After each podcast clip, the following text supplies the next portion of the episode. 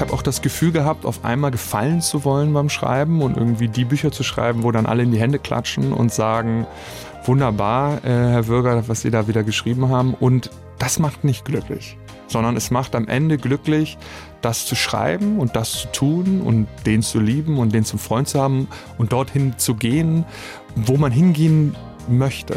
Die blaue Couch, der preisgekrönte Radiotalk. Ein Bayern 1 Premium Podcast in der App der ARD Audiothek. Dort finden Sie zum Beispiel auch mehr Tipps für Ihren Alltag mit unserem Nachhaltigkeitspodcast Besser Leben. Und jetzt mehr gute Gespräche. Die blaue Couch auf Bayern 1 mit Thorsten Otto. Tages, ich freue mich sehr, dass du da bist. Herzlich willkommen auf der blauen Couch. Herzlichen Dank. Es ist lange her. Ne? Ja, es ist As lange time goes by. Und wie schön, dass ich wieder hier sein darf. Ja, es ist fast sechs Jahre her bei deinem ersten Roman damals der Club. Ja, ist eine Menge passiert. Das muss ich schon sagen. Ich gerade selbst auf der Zugfahrt hier nochmal gedacht, so, ich hoffe eigentlich, dass es ein gutes Zeichen ist, wenn man denkt, wie viel passt eigentlich in sechs Jahre. Aber da war eine Menge drin in den vergangenen viel sechs Jahren. passiert, wollen wir gleich ausführlich drüber sprechen. Dein neuer Roman heißt Unschuld. Und einer der letzten Sätze in dem Roman lautet, Molly dachte an nichts in diesem Moment, sie war einfach da. Was für ein schöner Satz. Danke. Was für ein erstrebenswerter Zustand. Wann ist es dir zuletzt so gegangen, dass du einfach nur da warst? Tatsächlich heute Morgen, da habe ich Musik von Max Richter gehört und habe bei Bamberg aus dem Zug geschaut und mir diese Tannen angeguckt und habe wirklich gedacht, wie schön ist dieses Land und bin einfach eine Zeit lang gefahren und habe die Variation von Vivaldis Winter von Max Richter gehört und war kurz weg. Sehr schön. Fährst du gerne Zug? Also wenn er fährt? Das ist der entscheidende Punkt. Wenn er ankommt, bin ich begeisterter Bahnfahrer. In jüngster Zeit, genau wegen dieses kleinen Hindernisses, so mittelmäßig gerne. Aber ich bin schon gern unterwegs, weil ich gern Leute angucke. Dieser Zustand, in dem man eben nichts denkt, sondern einfach nur da ist, erreichst du den auch manchmal beim Schreiben? Also gibt es da auch diesen Flow wie bei Sportlern? Ich glaube, das ist der Grund, warum ich sowohl Sport als auch Schreiben so gern mache. Also ich hätte jetzt genau das gesagt, dass ich das vom Sport kenne und das ist ja ein Zustand, das weißt du wahrscheinlich selbst als großer, langer Sportler, Aus grauer Vorzeit. Ja. Besser. der ist wunderbar, weil so das Leben ist ja auch viel über Sorgen nachdenken und gerade als Schriftsteller über Zweifel. Und wenn ich dieses Gefühl habe, aufzutauchen nach zwei Stunden und gar nicht gemerkt zu haben, wo die Zeit hingegangen ist, dann ist das fantastisch. Ja, das ist so ein bisschen wie ich mir Fliegen vorstelle manchmal. Hast du noch nie probiert? Nee. Also ich meine, Fallschirmsprung, all diese Sachen, die man ja machen kann, die so ähnlich sein sollen, sind wie Fliegen. Nee, hab ich Fallschirmspringen habe ich tatsächlich noch nie gemacht, aber Weil du ein Schisser bist, oder? Ja, ich, also ich versuche tatsächlich Dinge zu vermeiden, wo ich denke, ich könnte sterben. ähm, aber ich habe, das klingt so ein bisschen albern, aber ich habe geträumt, dass ich fliege. Und dieses Gefühl habe ich dann, als ich wach war, irgendwie gedacht, ah, ich wusste doch gerade noch, wie es geht. Ich müsste es doch eigentlich zurückbekommen. Und im besten Moment, es gibt dann auch viele andere Momente beim Schreiben, wo man denkt, Gott, das wird nie was. Aber in den besten Momenten ist es schwerelos. Ich habe als Kind ganz oft geträumt, ich könnte fliegen. Mhm. Aber ich weiß tatsächlich nicht mehr, wie es geht. Das ist ja wie so ein kindlicher Traum, aber so eine kindliche Fantasie brauchst du wahrscheinlich auch als Schriftsteller, oder?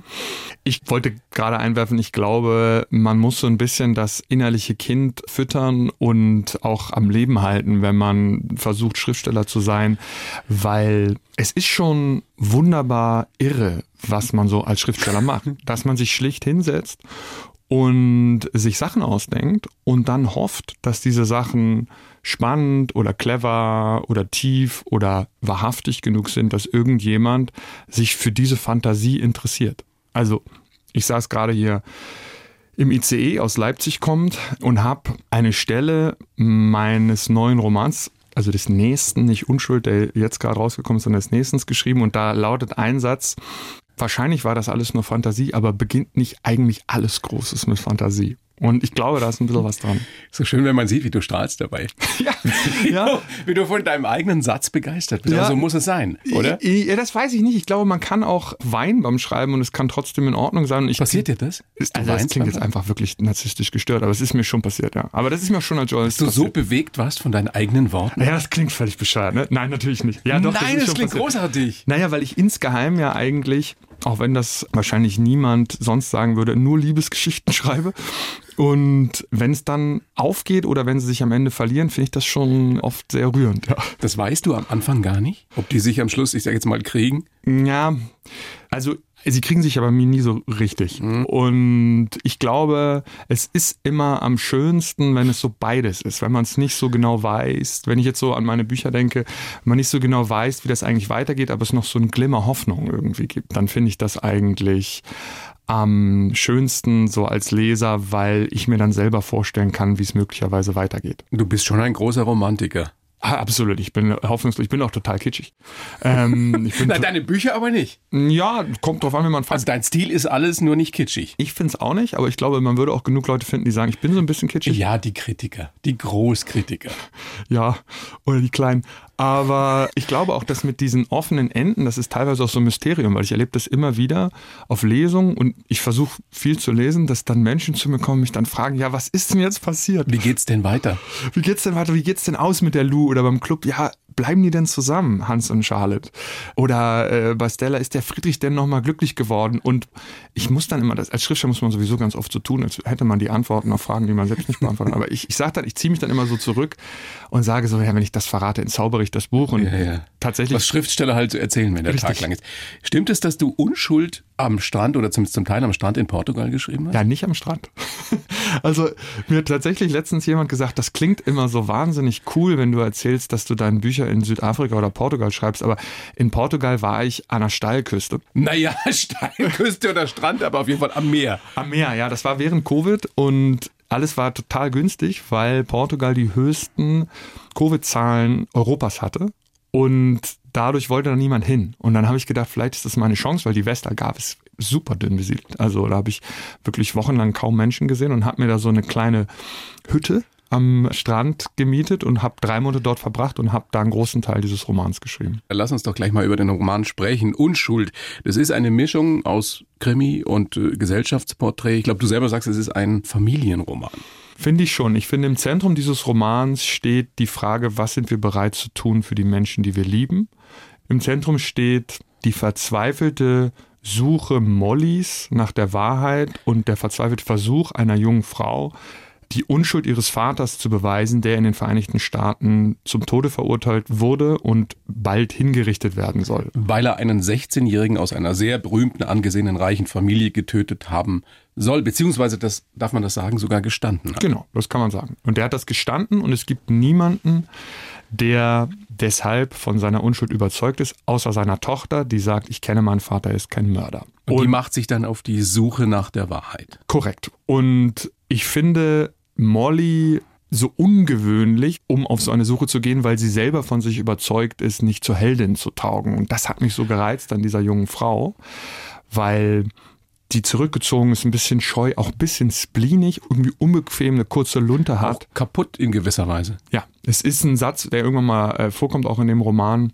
Da denkt sie über jemand anderes nach und warum er irgendwie doch zu ihr passt und er sagt vielleicht, weil er kaputt ist und Molly ist 23 Jahre alt und ist ziemlich kaputt und traut sich auch gar nichts zu. Aber sie weiß, wenn ich es nicht zumindest versuche, die Unschuld meines Vaters zu beweisen, dann tut das niemand. Und es ist unglaublich spannend. Was mir bei deinen Büchern grundsätzlich so gut gefällt, bei deinen Romanen, dass man von der ersten Seite an reingezogen ist. Dein Stil, den habe ich ja sowieso schon gelobt, die klaren Figuren mit wenigen Sätzen präzise gezeichnet, ein großartiger Plot. Aber ich finde wirklich, hätte länger sein können. Ja. Das find, du bist nach, nach 300 Seiten sagst, was ist schon aus? Ich meine, das ist eigentlich ein tolles Kompliment. Ja, ich hätte noch 600 Seiten auf dem Computer, die ich rausgestrichen habe. Und ähm, 600 geb, Seiten? Ja, ich gebe das direkt weiter. Du hattest 900 Seiten? Nein, ich hatte kein 900 Seiten Werk, sondern ich habe diese 300 Seiten, die jetzt veröffentlicht wurden, geschrieben und dann 600 Seiten, in denen ich mich ein bisschen verirrt hatte. Aber es waren schon Seiten. Ne? Und habe da sehr hart dran gearbeitet und habe mich dann dazu entschieden, die Geschichte schneller und einfacher zu machen. Also ich verliebe mich manchmal in so Nebenstränge und es gibt so eine Figur, das kann ich jetzt sagen, ohne was vorwegzunehmen, die heißt Lou. Das ist eine junge 16-Jährige, die ich wahnsinnig cool finde in dem Buch und die irgendwie sehr besonders ist und ungewöhnlich, wie ich sie gerne getroffen hätte im wirklichen mhm. Leben als 16 Als wir damals 16 genau. waren, die aber mit 16 von uns definitiv nichts hätten wissen Exakt. wollen. die hätte von, also definitiv, die wäre uns, also wir wären der einfach völlig egal gewesen. Und die fand ich super. Um die geht es aber nur in einem Nebenstrang und in die habe ich mich so als Autor völlig vernarrt und bin dann seitenlang mit ihr weggaloppiert und das musste ich alles rausschmeißen. Was mich um das Buch herum, um den Roman herum so begeistert hat, ist, dass ich ja wieder weiß, wie du recherchiert hast. Du warst in diesem Rosendale an der Ostküste, was es ja wirklich gibt, offenbar. Ehemals die Hauptstadt des Zements. Diese Familie heißt wie der Ort, aus der der ermordete Junge kommt.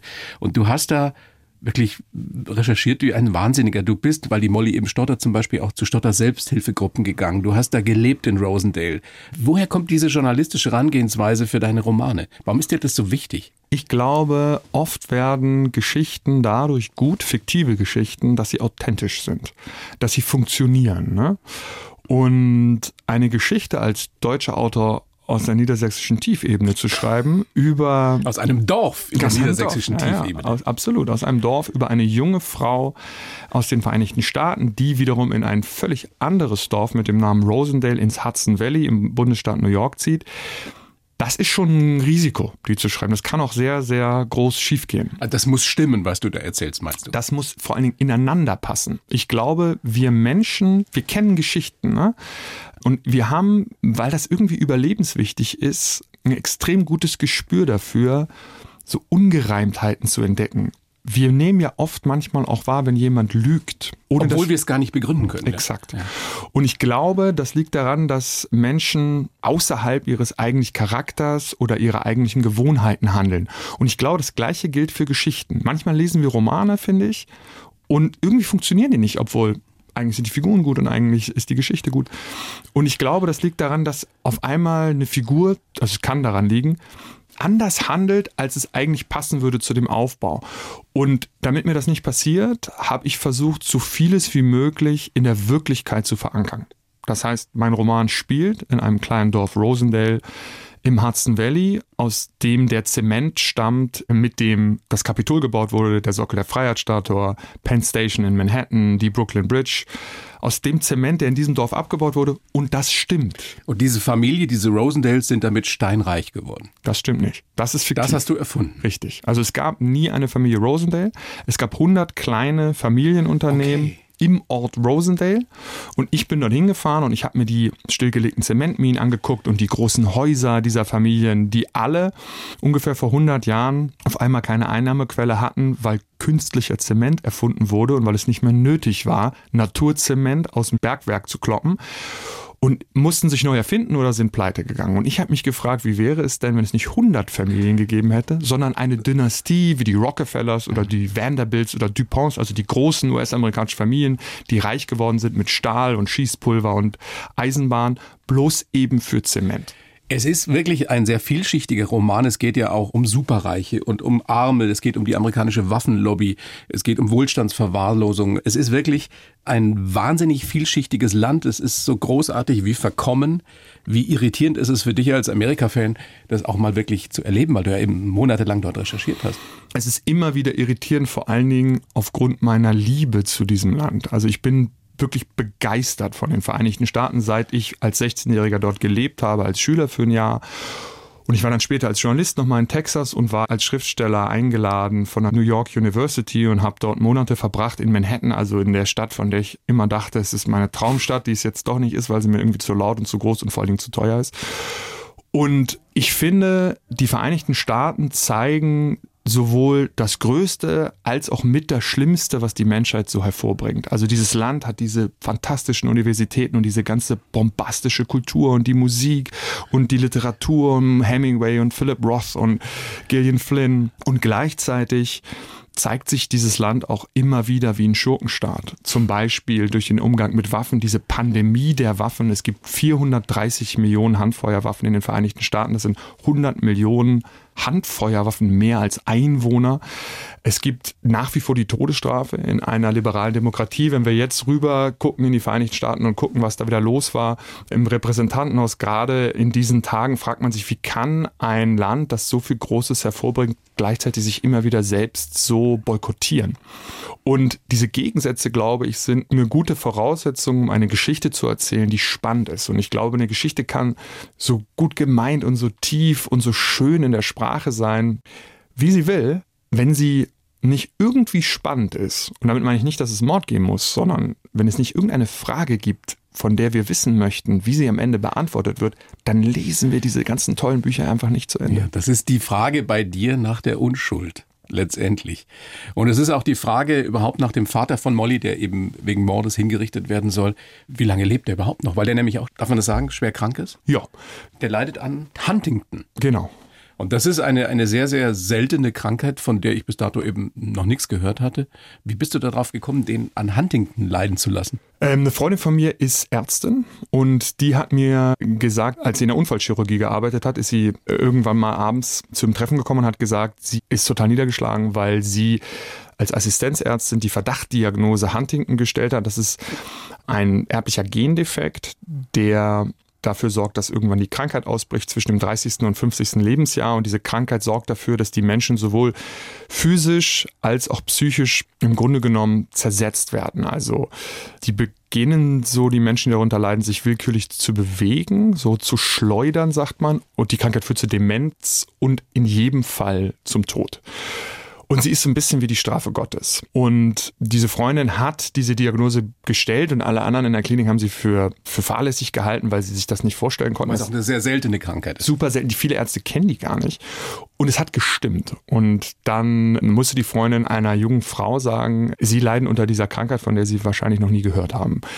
Und ich habe mich gefragt, was bedeutet es, wenn man weiß, man hat diesen Gendefekt und die Krankheit ist noch nicht ausgebrochen, aber man weiß genau, sie wird ausbrechen und ich werde nicht so viele Jahre zu leben haben wie andere Menschen. Das ist ein Aspekt in diesem Roman und auch die Frage, will ich überhaupt wissen, ob ich diesen Gendefekt habe? Weil es ist erblich, das heißt, wenn entweder die Mutter oder der Vater diesen Gendefekt hat, dann bedeutet das, dass man eine 50-prozentige Chance hat, es geerbt zu haben. Und das kann man testen. Das ist ein relativ einfacher Gentest. Super spannend. Da ist so viel drin in diesem Buch. Die Kritiken sind auch diesmal wieder sehr, sehr gut. Ja, für Unschuld, das war bei deinem Erstling, bei äh, der Club, hymnisch.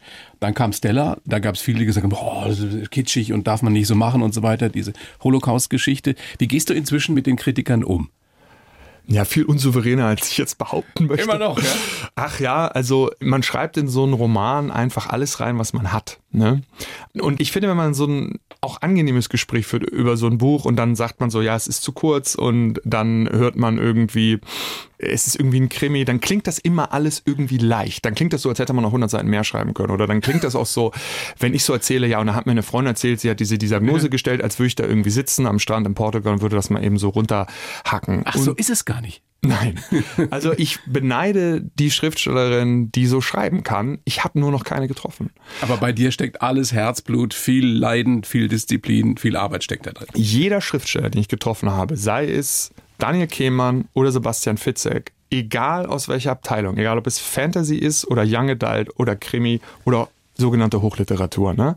Jeder gibt immer alles. Jedes Buch ist immer persönlich und wenn es geschreddert wird in der Kritik, dann sitzt man da und denkt, das ist der Untergang der Welt. Und ich sage das auch immer, man macht sich davon frei und so weiter. Ich versuche so wenig wie möglich zu lesen. Das ist super schwierig, weil man steht ja mit so einem Buch in der Öffentlichkeit und die Leute sprechen dann dauernd drauf an.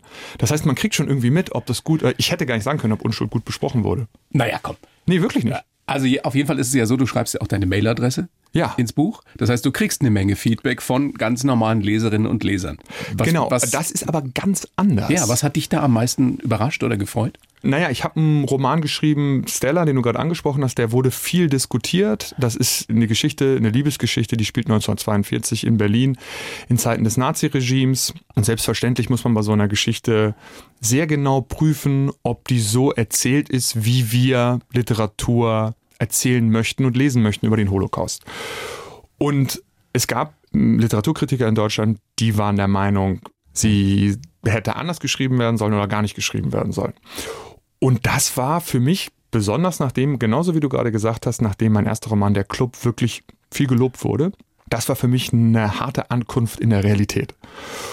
Und sehr verletzend und sehr unangenehm. Aber meine Frage war ja nach ja. den ganz normalen Leserinnen genau. und Lesern. Wie waren die denn jetzt die Reaktionen auf Unschuld? Auf Unschuld? Ja. Ähm, lustigerweise hat da mein Verlag vergessen, die E-Mail-Adresse hinten reinzudrucken. Deswegen ist, ist, die jetzt nicht so. Ähm, Ach so. intensiv. Aber ich habe jetzt vielleicht, ich würde sagen, 200 E-Mails zu diesem Roman bekommen. Und die meisten Leute lesen so ein Buch fertig und dann können sie nicht so richtig damit abschließen, habe ich das Gefühl, und wollen das mit irgendjemandem teilen. Und dann schreiben sie, lieber Herr Bürger, ich wollte Ihnen einfach nur sagen, ich habe das gelesen und irgendwie bin ich da, das höre ich immer wieder, einfach so durchgerutscht. Das ist das, was die meisten schreiben. Und dann ist es sehr, sehr spannend, wenn jemand schreibt, der in Bezug hat zu der Krankheit Huntington, die wir gerade besprochen haben, weil das oft rührend ist, dass Menschen, die jemanden kennen, der darunter leidet, sagen, es ist ihnen wichtig, dass mal darüber geschrieben wird.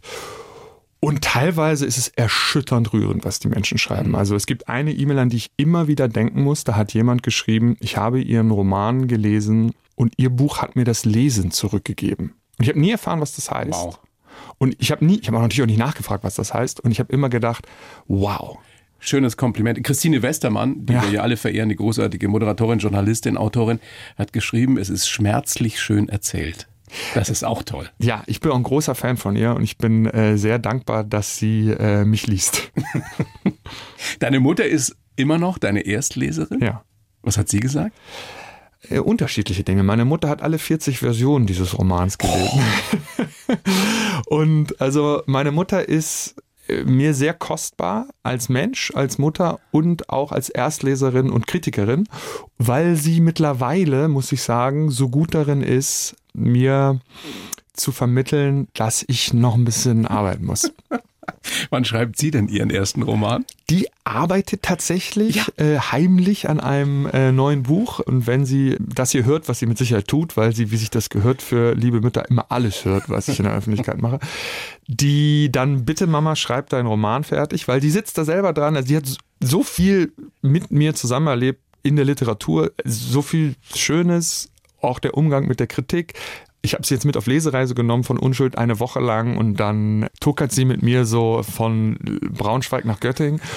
Und sie hat so ein bisschen was von dem Zauber der Literatur, der entsteht, wenn man Literatur schaffen darf, mitbekommen. Und ich glaube, sie hat auch schon so viel von mir gelesen, dass sie in manchen Momenten denkt, naja, wenn der das hinkriegt, dann kann ich das vielleicht auch. das kriege ich auch noch hin.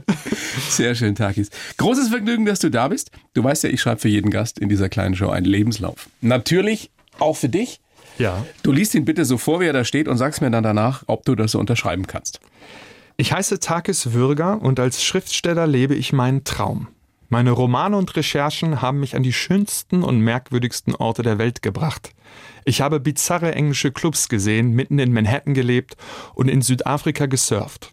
Das Boxen hat mir viel Kraft gegeben, aber wie bei meinen Büchern habe ich auch im Ring nicht nur Triumphe gefeiert. Besonders geprägt haben mich auch meine Kindheit auf dem Dorf, meine klugen Eltern und meine Lust an der Beobachtung. Ich habe gelernt, dass Geld oder Ruhm schlechte Ratgeber sind, um glücklich zu werden. Der wahre Luxus besteht darin, Meister seines eigenen Lebens zu sein. Das ist sehr schön. Ich glaube, so weise hätte ich es vielleicht nicht formulieren können. Aber, aber könntest du so unterschreiben? Erstmal. Oder steht irgendwas drin, was du bemängeln möchtest, anders formulieren würdest? Ich finde es eigentlich, äh, also ich habe immer ein bisschen Angst, dass es so großspurig klingt, was ich sage, dass ich in Südafrika gesurft war, äh, habe und so. Aber ich glaube, das stimmt und vor allen Dingen das Fazit.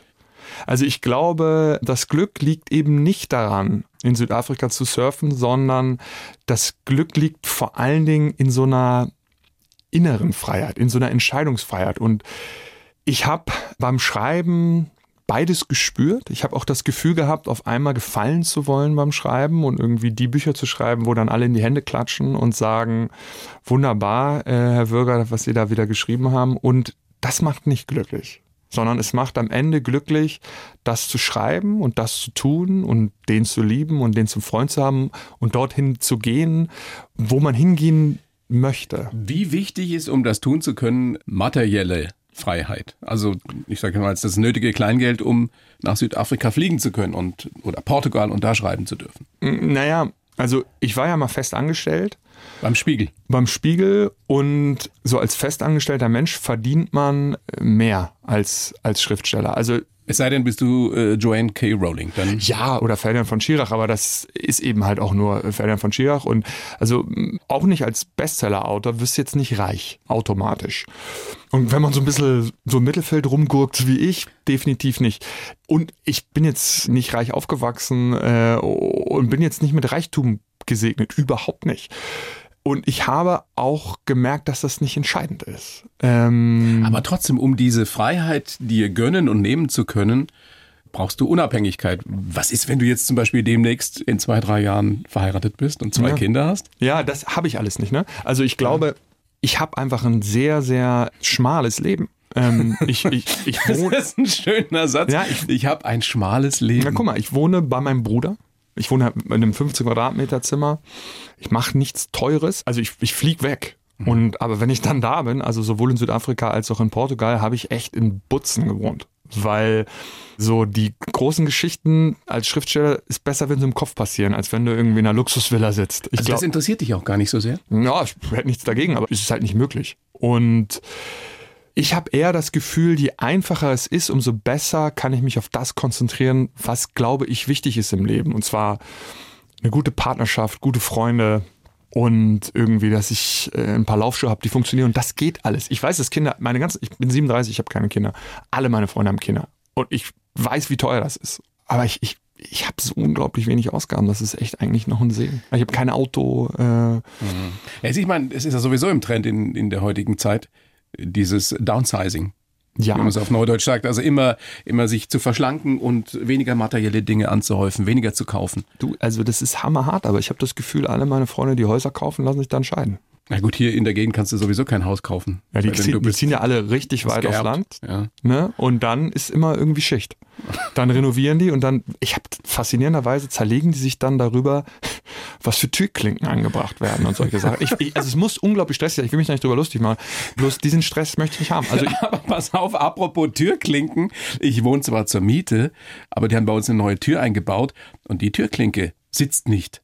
Die fällt jedes Mal raus, wenn du dran ziehst. Ja. Hab mich auch drüber geärgert. Ja, du, ich war heute Morgen in der 50 Quadratmeter Bude meiner Partnerin, die in Leipzig lebt und da ist immer, sind immer die Fenster beschlagen. Das hat mich auch geärgert und dann habe ich gedacht, weißt du was? Vielleicht auch egal. Ja, klar. Irgendwie hat mir einen Kaffee gemacht und bin hierher gefahren. Und das ist doch das, was zählt. Ich konzentriere mich lieber auf den Blick irgendwie auf den Bamberger Wald. Auf die Türklinken.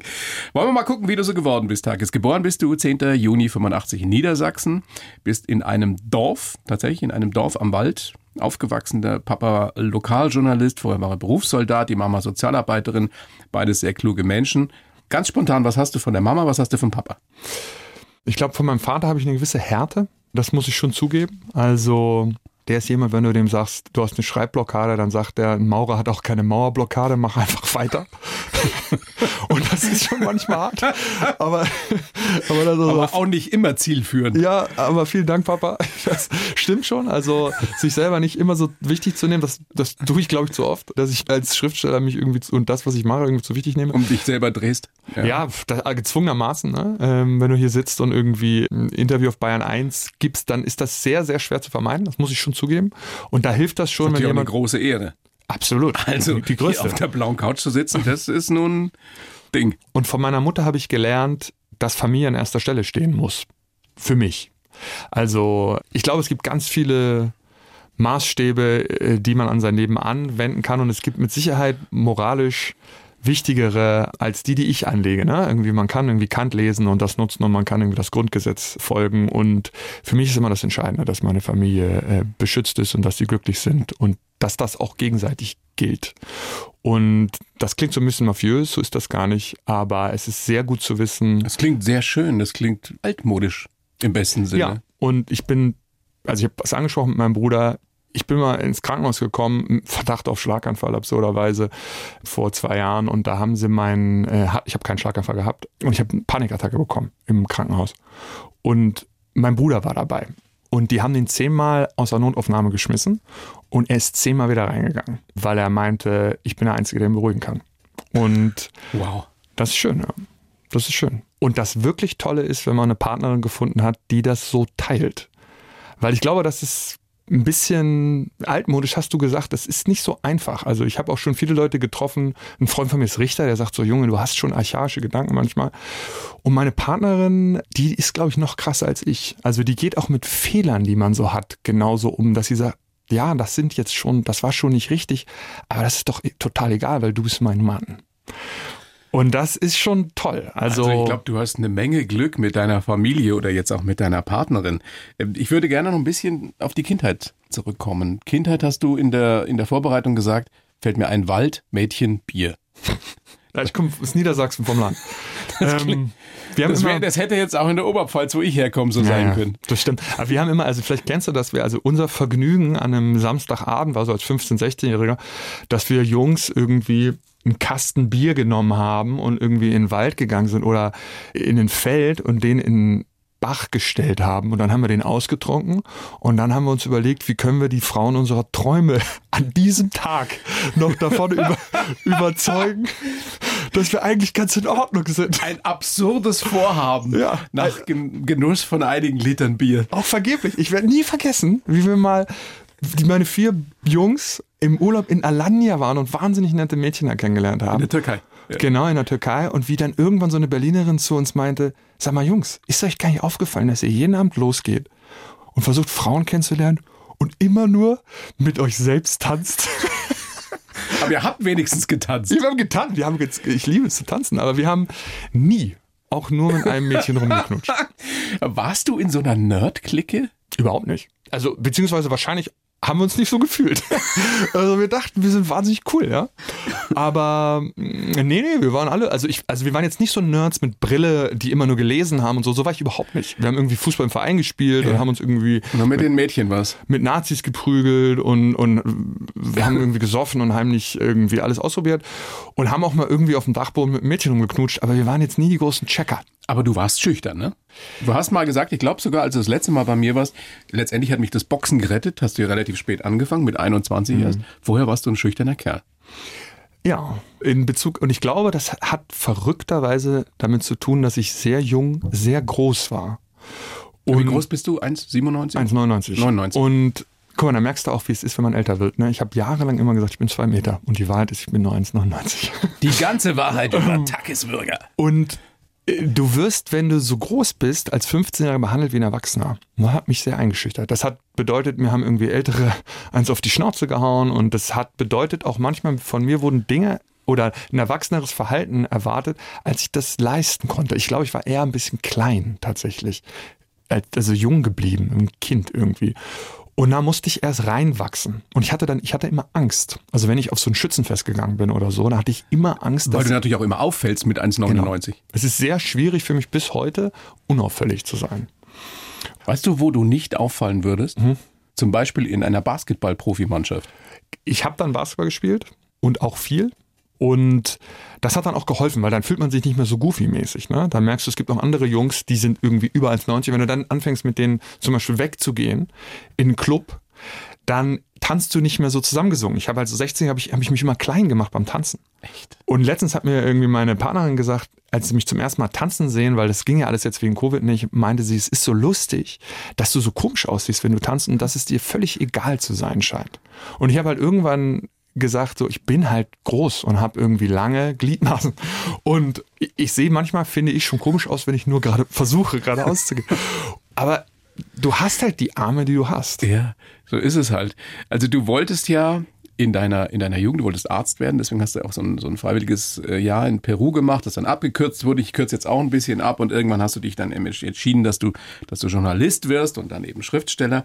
Aber es gab eine Zeit, weil wir auch über Clubs ja gesprochen haben, wo du wirklich bizarre Clubs kennengelernt hast. Da warst du schon beim Spiegel und bist nach Cambridge gegangen, um dort zu studieren an St. John's College. Mhm. Also kennen wir alle oder viele wahrscheinlich, die sich für die Monarchie interessieren, weil Prince Charles, Pr Prince William, glaube ich, die, die waren da auch. Und da bist du hingekommen und hast Sachen gesehen, die wir alle uns nicht mal vorstellen können, oder? Ich bin mir ganz sicher, daraus gibt es ein paar Leute, die sich das sehr genau vorstellen können, weil ich nicht der Einzige war. Aber äh, nicht so viele. Ja, ich habe ein paar verrückte Nächte gehabt in Cambridge, ja. Also ich habe dort geboxt für das Uni-Team und hatte die Gelegenheit, dadurch Mitglied zu werden in so, ähm, in so Oberschichtsclubs, ähm, weil die Boxer irgendwie, ich sag mal, eine besondere Aufmerksamkeit bekommen an der Universität in Cambridge. Und es ist teilweise noch verrückter, als man es sich vorstellt. Weil du gehst dann auf diese Bälle, wo sie, äh, wo die Männer dann alle Smoking tragen und die Frauen Seidenkleider. Sind, sind ja auch alle irgendwie 20 und mit 20 sieht ja irgendwie jeder auch gut aus und sind irgendwie auf eine gewisse Art und Weise auch unschuldig und trauen sich auch eher als jetzt vielleicht so äh, 37-Jährige über die Stränge zu schlagen. Das ist manchmal. Da ist natürlich auch die nötige Kohle bei den meisten da. Richtig. Ähm, Oberschicht, Oberschichtkids, du hast schon angesprochen, viele Adlige. Richtig. also ein bisschen Harry Potter mäßig auch, oder? Stimmt, das war schon verrückt. Also Harry Potter ist nicht umsonst in Oxford gedreht worden. Ähm, und Cambridge sieht ähnlich aus wie Oxford. Also da, wenn man da nachts ausgesetzt werden würde, würde man, glaube ich, teilweise ein bisschen brauchen, um zu wissen, ob man jetzt in Oxford oder Cambridge ist.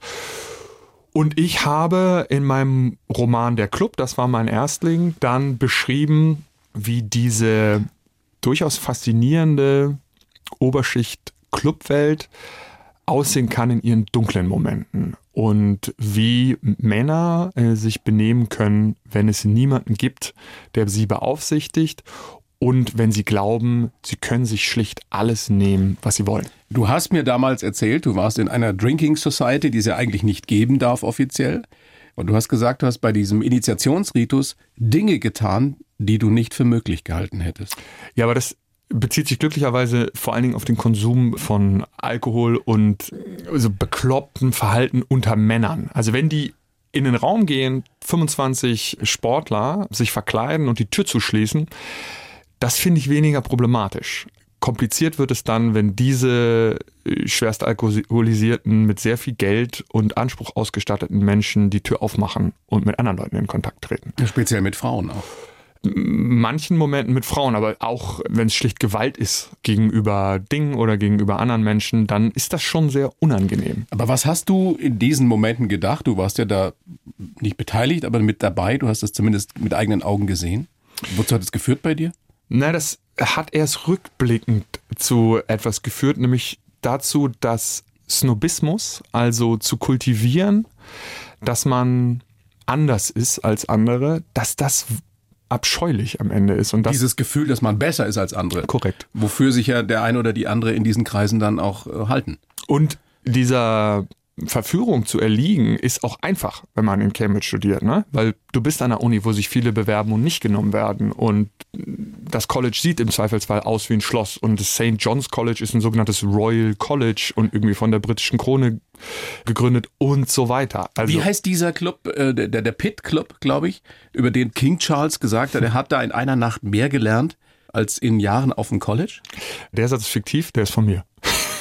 Den hast du dir ausgedacht. Den hab ich mir ausgedacht. Das ist, so ist das mit einem Schriftsteller. Ja, ähm, ja den hab ich mir ausgedacht. Aber der könnte von ihm sein. Ja, ich glaube, also wenn ich mir so die Brits angucke und vor allen Dingen die britische Oberschicht, dann hätte er, glaube ich, einfach geschwiegen. Ich glaube, das ist die tatsächliche Realität. Ähm, aber es gibt schon sehr farbenfrohe und eben auch sehr, sehr finstere Menschen, die in diesen Clubs sind. Hast du äh, Menschen aus der wirklichen britischen Oberschicht kennengelernt, also aus dem Königshaus im weiteren Sinne? Aus dem naja, Lords. Also es ist ein Könighaus nicht, aber also Lords sind da ein paar rumgelaufen. Und irgendwie, irgendwie einer aus der direkten Linie des Maharaja aus Indien zum Beispiel irgendwie war äh, mit mir im Pit Club.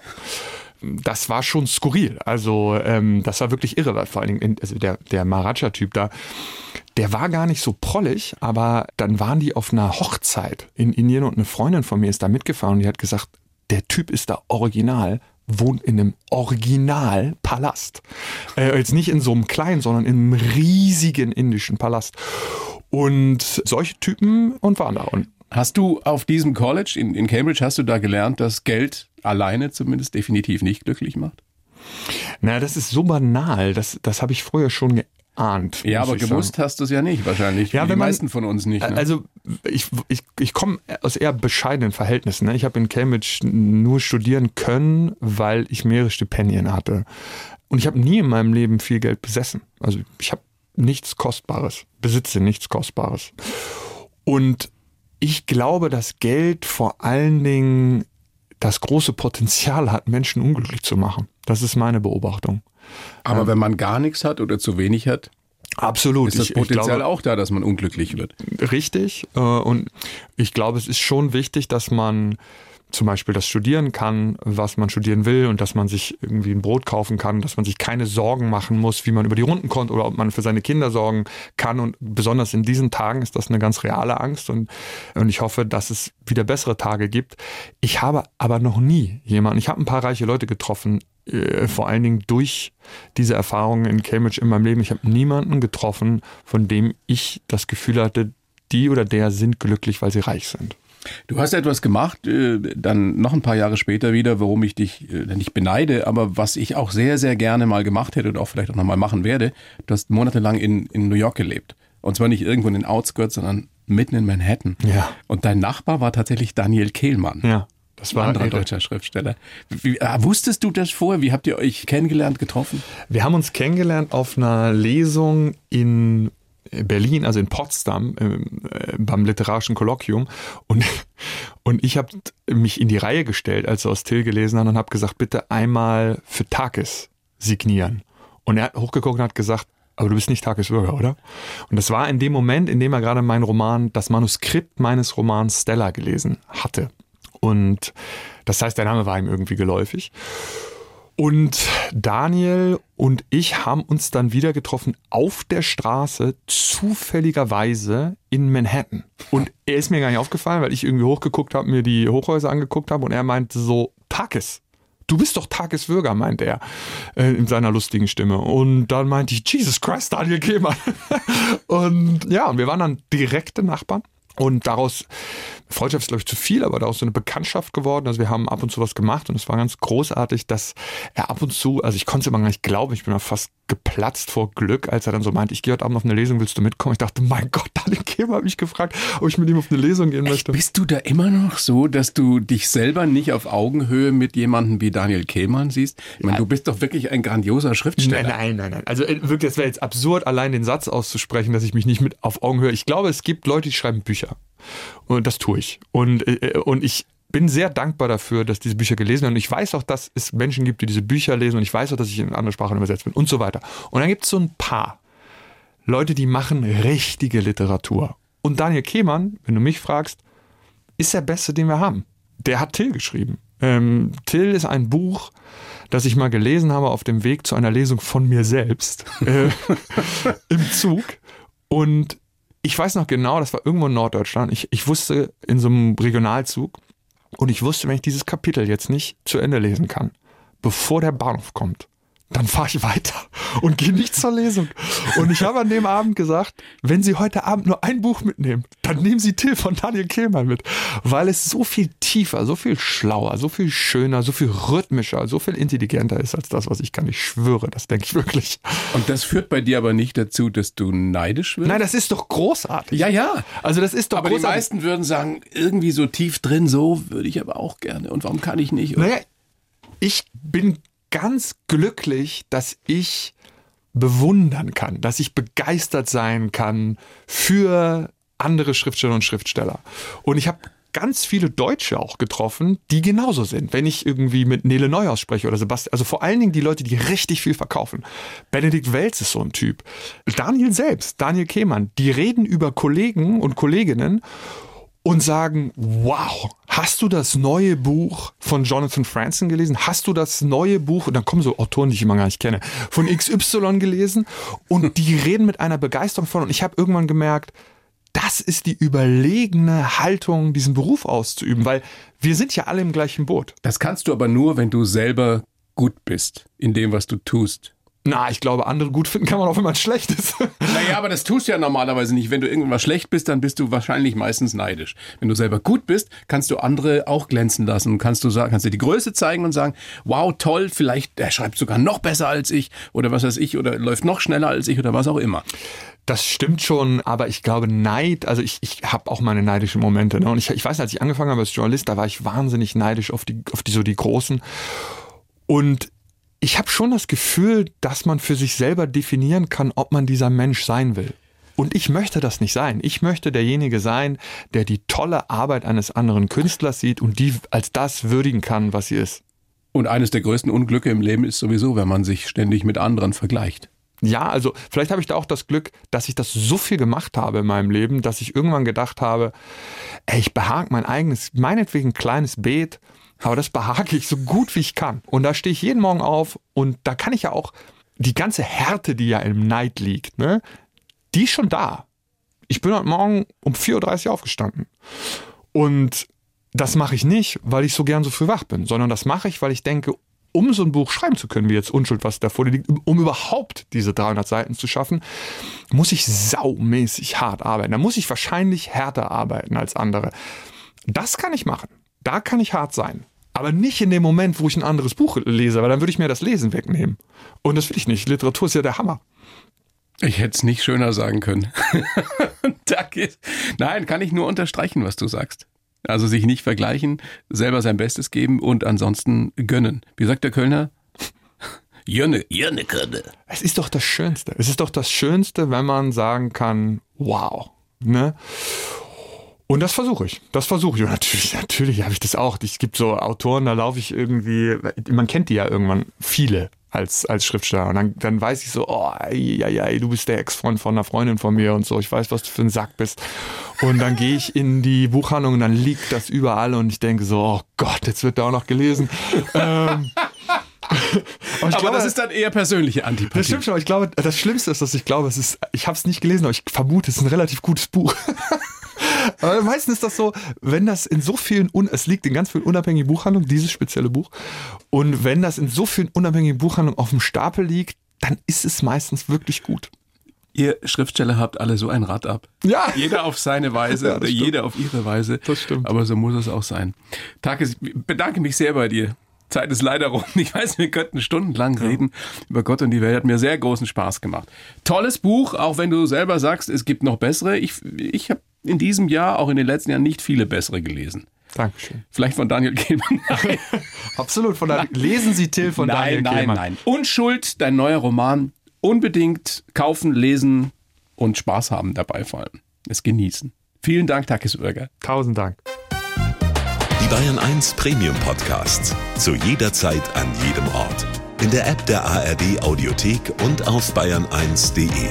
Bayern 1 gehört ins Leben.